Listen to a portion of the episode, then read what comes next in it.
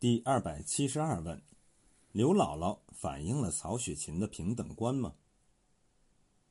有人统计过，《红楼梦》一书总共写了四百多个人物，这些人物绝大部分是城市居民，是城市贵族家庭的各色人等，农民占的比重少之又少。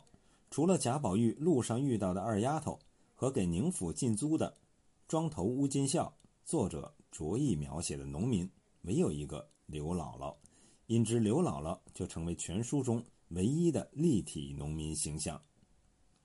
曹雪芹给了这位农民非同小可的待遇。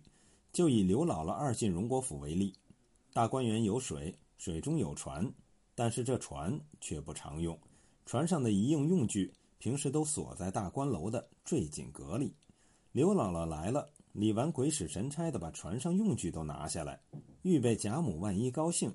好坐船，而贾母恰恰很高兴，果真带着刘姥姥坐着船游览了大观园。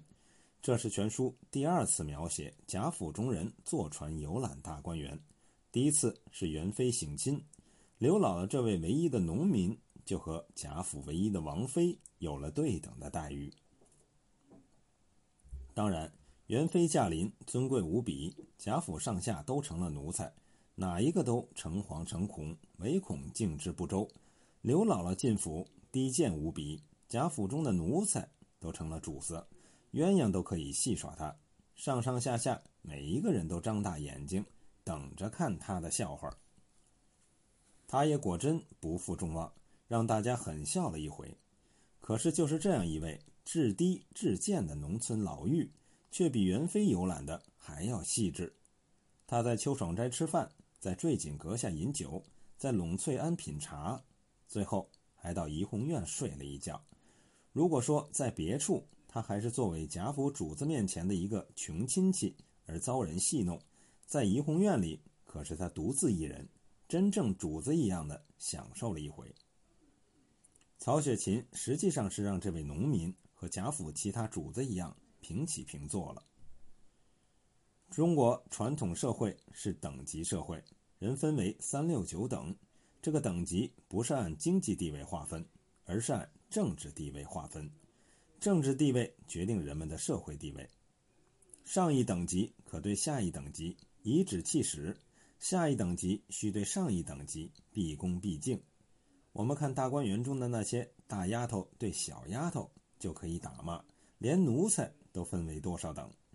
这种等级制度来源甚古。起码在商周时期即已成型，一直绵延下来。开始决定等级的往往是血缘，等级难以改变，却可遗传。可是自从隋唐以来开科取士，遂给底层的寒俊之士开通一条走上上层社会的道路。虽然这条道路很狭窄，能够走通的人微乎其微，但毕竟给千万底层人士。带来无限的希望。朝为田舍郎，暮登天子堂。将相本无种，男儿当自强。身份地位的转变可以在一夜之间实现，可说得上豪迈俊爽。如果说典型的美国梦是一夜之间佣金百万，那么就是典型的中国梦，则是一夜之间出将入相。但是能够给予。同样能够剥夺。旧时中国的天下不是大家的天下，而是皇上的天下。皇上有生杀予夺的最高权力，纵使你脱金于子，位列朝班，一旦皇上不高兴，马上就可以把你打入十八层地狱。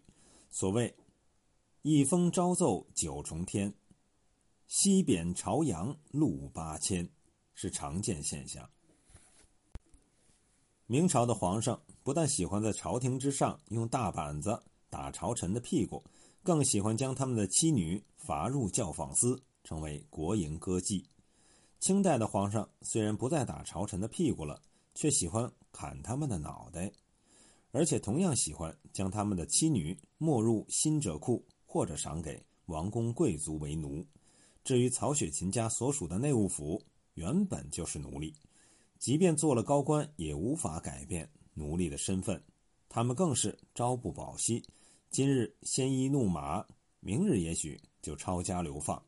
所以，曹雪芹祖父曹寅有诗曰：“称心岁月荒唐过，垂老文章恐惧成。”他平时最爱说的一句话就是“树倒猢狲散”。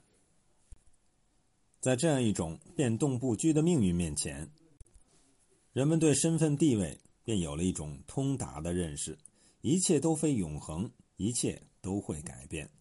贫富贵贱可以一夜之间易位，贫富贵贱便有了一种平等的地位。于是，在命运面前，人人平等。曹雪芹用这样的认识统领《红楼梦》全书，整部书所写的就是对这种变动不居的命运的哀叹。因之，他对刘姥姥就没有丝毫贬义，反而有许多同情，甚至钦佩。他的这种平等观，更通过贾宝玉集中表现出来。贾府诸人对刘姥姥大抵不尊重，林黛玉公然表示轻蔑，薛宝钗简直不屑一顾，连轻蔑都不表示。